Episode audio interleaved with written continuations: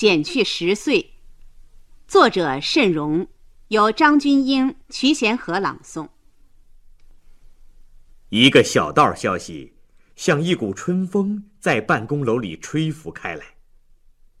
哎，听说上边要发一个文件，把大家的年龄都减去十岁。听的人表示怀疑。哼，想得美！信不信由你呀。说的人纷纷拿出了根据。中国年龄研究会经过两年的调查研究，又开了三个月专业会议，起草了一个文件，已经送上去了，马上就要批下来了。怀疑者半信半疑了。哎，真有这样的事儿啊？那可就是特大新闻啦！说的人理由充足。年龄研究会一致认为，文革十年，耽误了大家十年宝贵的岁月，这十年生命中的负数应该减去。对，言之有理，半信半疑的人信了。啊，减去十岁，那我就不是六十一，而是五十一了。哎呀，太好了！我也不是五十八，而是四十八了。哈哈！哎呀，特大喜讯，太好了！英明伟大，和煦的春风变成了旋风，顿时把所有的人都卷进去了。听说了吗？减去十岁，千真万确，减去十岁。哎呀，减去十岁呀！人们奔走相告，离下班还有一小时，整幢楼的人都跑光了。六十四岁的季文耀回到家，一进门就冲厨房大声的喊着：“嘿，明华，你快来呀！”听见丈夫的声音，方明华忙跑了出来，手上还拿着摘了半截的菠菜。“哎，你怎么了？”季文耀站在屋子当中，双手叉腰，满面春风。听见妻子的脚步声。他腾地扭过头来，两眼放出炯炯光芒，斩钉截铁地说：“嗯，这间屋子该布置布置了。明天去订一套罗马尼亚家具。”方明华惊异地走上前去，压低了声音问道：“哎，老季，你疯了？就那么几千块钱存款，全折腾了，那赶明儿……哎呀，你知道什么？”老纪脸红脖子粗的叫道：“我们要重新生活。”儿子女儿不约而同从各自的房间跑了出来，爸爸高声的宣言，他们都听见了。这怎么回事？老头子又发什么神经？老纪把探头探脑的儿子女儿都轰走了。呃，去去去去，没你们的事儿。然后。他关上门，一反常态，跳上两步，抱住了老伴儿胖乎乎的肩膀。这几十年不曾有过的亲昵之举，比宣布买罗马尼亚家具更令老伴儿惊悸。方明华心想：这人准是出了毛病。这些日子为年龄过限必须退下来的事，搞得他愁眉苦脸的。别说大白天没有过这种热乎的举动，就是夜晚在床上，也是自顾自唉声叹气，好像身边没这个人似的。今天这是怎么了？老纪呢？他可啥也没觉着，一双眼睛像着了火，一个劲儿的在燃烧。他把木呆呆的老伴儿半搂半抱的拖到藤椅边儿，双手按他坐了下去。脸挨着他的耳朵，喜声喜气的小声说：“哎，告诉你一个绝密消息，马上就要发一个文件，我们的年龄都要减去十岁。”什么？减十岁？方明华手里的菠菜掉了地，两个大眼珠几乎瞪了出来。啊！我的妈！真的吗？这是真的，马上就要发文件了。哎，呦，我的妈呀！我的亲娘啊！方明华噌的站起，自己也不知是怎么回事儿，双手抱住老伴儿瘦骨嶙峋的肩膀，就在那长长的颊上亲了一个短促的吻。这一招把他自己都吓着了，简直回归到三十年前了。老纪略一愣神儿，拉起妻子的双手，两人连连在房中央转了三圈儿。啊！哎呦啊！哎呦，头晕！哎呦，头晕呐！直到方明华挣脱手，拍了拍厚厚的胸脯，才停止了这可能持续下去的快乐的旋转。怎么样啊，小华？你说我们该不该买一套罗马尼亚家具？嗯，该。我们该不该重新开始生活？该该。方明华颤悠悠的应声，眼角渗出了泪珠。老纪一屁股坐在了小沙发上，闭了一会儿眼睛，脑子里五光十色的想法如潮水般涌来。忽的，他睁开眼，毅然决然地说：“嗯，当然了，个人的生活安排还是小事，主要是又有十年的工作机会。”这回，要好好的干一场了。机关里松松垮垮，要狠狠的抓一下。后勤工作也要抓。办公室主任的人选本来就不合适，嗯，还有那个司机班，简直是老爷班，要整顿一下。老纪挥舞着胳膊，狭长的眼睛里放着不可遏制的兴奋的光芒。班子的问题嘛。要重新考虑，现在是不得已，矮子里拔将军。张明明这个人，哎，书呆子一个，根本没有领导经验。十年，给我十年，我要好好弄一个班子，年轻化就要彻底年轻化，从现在的大学生里挑，二十三四岁，手把手的教他十年，到那个时候嘛。小华对班子的重新配备兴趣不大，他憧憬着未来的美好生活。嗯，沙发我想也换换。嗯，啊啊啊，换换吧，换成套的，时髦的。床也得换一个软的。嗯，完全正确。睡了一辈子木板床，也该换个软的，开开洋荤了。呃，可是钱 钱算什么呀？季文耀高瞻远瞩，豪情满怀。哎呀，主要是多了十年的时间哟！嘿，这是花多少钱也买不来的呀！两个人正说得情投意合、神采飞扬之际，女儿忽然推开了一条门缝，问道：“妈，晚上吃什么呀？”“嗨，你随便做吧。”方明华心不在焉，早已把吃饭的事忘了个精光。呃，不。老纪手一挥，宣布说：“今天出去吃烤鸭，爸爸请客。嗯，你和你哥哥先去占座，我和你妈随后就到。”啊！女儿张开了小嘴，见父母喜气洋洋的样子，也就没再多问，忙去叫哥哥。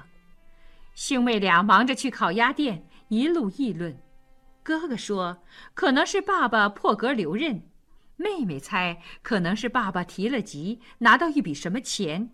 当然，他们谁也不可能猜到，减去十岁是比任何级别官职都可贵千倍万倍的呀。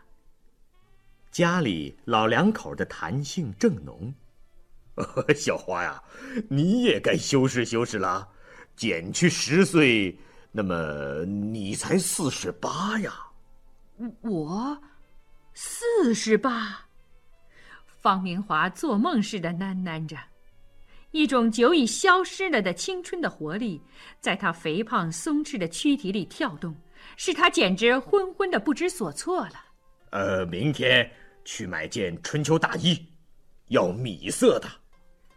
老纪用批判的眼光打量着老伴儿紧绷在身上的灰制服，果断的、近乎抗议的说：“哎呀，为什么我们就不能时髦时髦呢？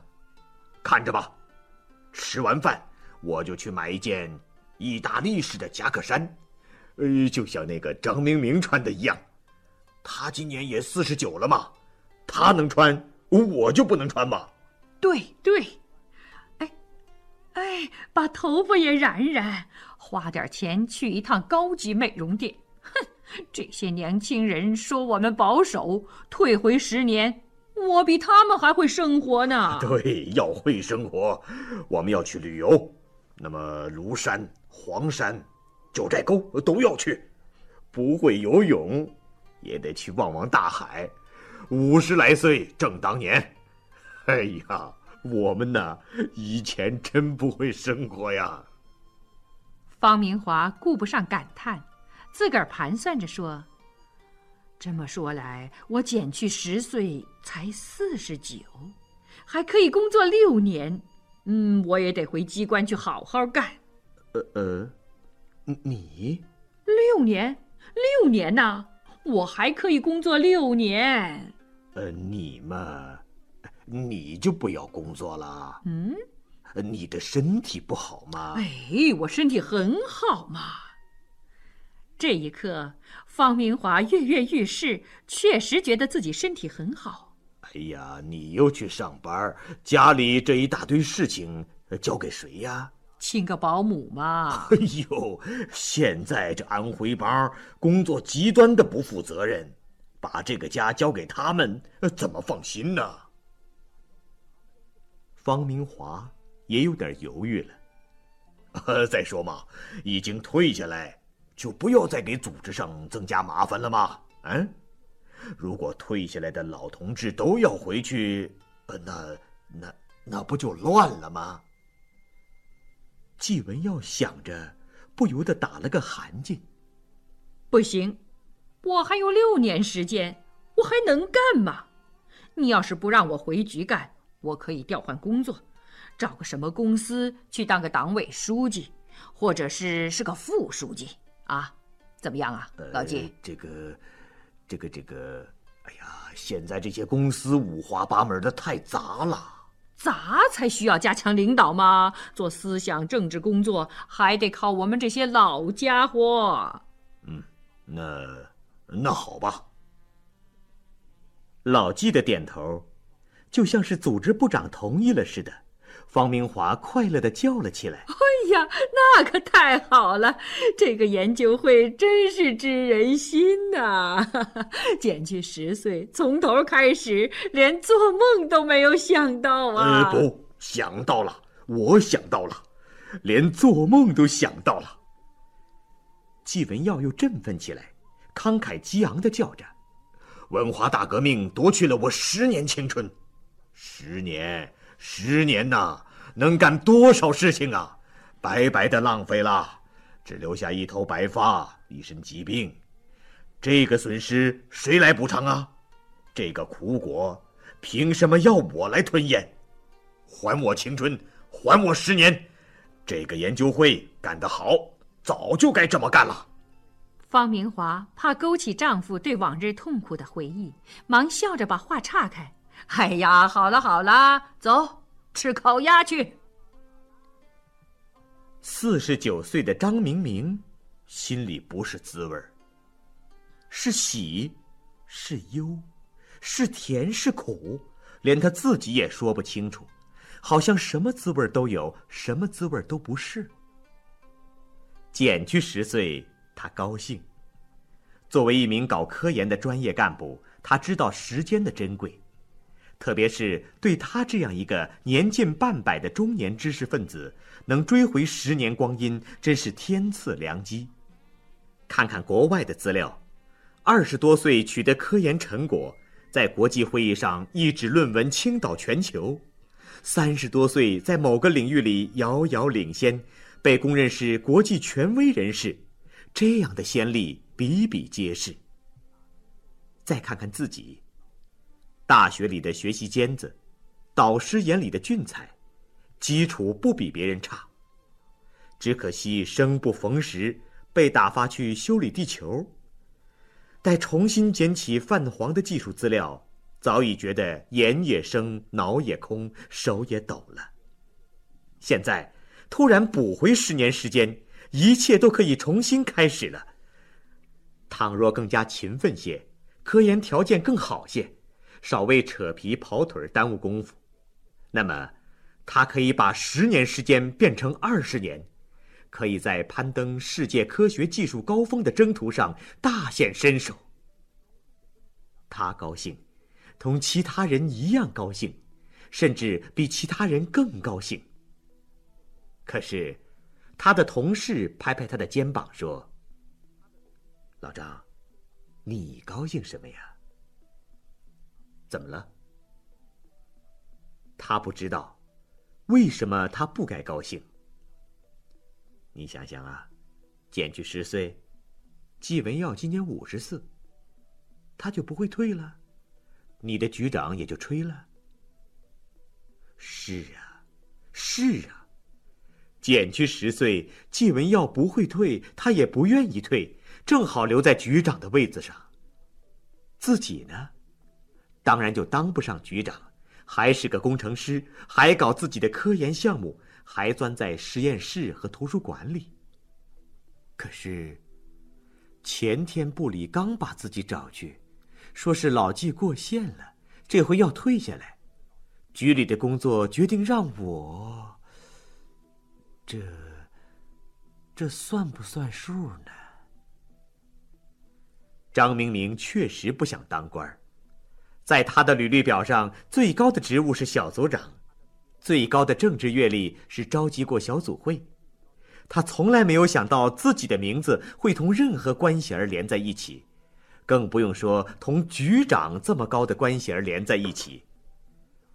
他从小就是个书呆子，文化大革命中是个走白砖道路的修正主义苗子，粉碎四人帮以后，更是一头扎进实验室，整天不跟人说一句话。可是。七搞八搞，不知怎么搞的，选拔第三梯队的时候把他选上了。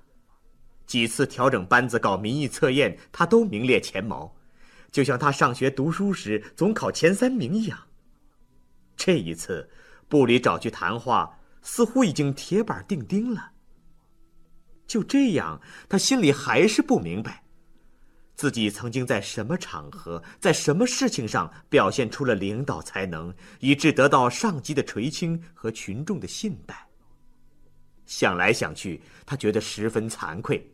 他从来没有行政工作的才能，更何况领导才能呢？他的妻子薛敏如，是个貌不惊人、才不出众的贤妻良母，对丈夫的事情。乃至丈夫机关里的是非纷争，都能洞若观火。薛敏如说：“正因为你缺乏领导才能，所以才把你选到领导岗位上。”张明明始而愕然，这是什么怪话？继而一想，嗯，似乎也有点道理。或许正因为自己缺乏领导才能，没有主见，不参与高位的逐鹿。也容易使各方面放心，结果就得到了这样的机遇。当然，反对派也是有的。据说有一次局党组开会，为了张明明的问题争了一下午，争的什么他不清楚，自己有什么问题他也不清楚，只觉得从此以后他就变成了一个有争议的人，而这个争议。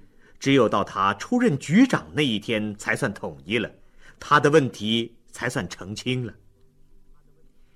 就在这种不断的民意测验和不断的争议中，张明明渐渐的习惯了自己的角色，习惯了被人们看作是即将高升的人，也习惯了被人们认为是有争议的人，甚至有时还朦朦胧胧的觉得。或许真的自己是可以当好这个局长的，尽管自己从来没有当过。他的妻子薛敏如对他说：“当就当吧，反正也不是你自己争的，当上局长起码上下班不用挤公共汽车了。”可是，现在又当不成了，遗憾吗？有一点儿，也不全是。还是那句话，不知是什么滋味儿。带着这种茫然之感，张明明回到了家里。啊，回来了，正好，菜刚炒好。薛敏如转身走进厨房，端出一荤一素一碗榨菜鸡蛋汤，荤的不腻，素的碧绿，十分诱人。妻子是个治家能手，温柔体贴，心灵手巧。三年困难时期，东邻西舍不是干盐就是浮肿，薛敏如粗粮细做，肉骨头熬汤，西瓜皮做菜，保得了一家安康。如今农贸市场开放，鱼肉提价，谁家不说吃不起？敏如自有一套花钱不多、吃的不错的采购方法和烹调绝技。看到这可口的饭菜。张明明洗了手，坐到桌边，立刻拿起筷子来。芹菜很嫩呐，价钱不贵吧？报上说多吃芹菜降血压。薛敏如笑而不答。榨菜也是好东西，汤里搁上一点儿，鲜极了。薛敏如仍是笑而不答。笋干菜烧肉也非常好。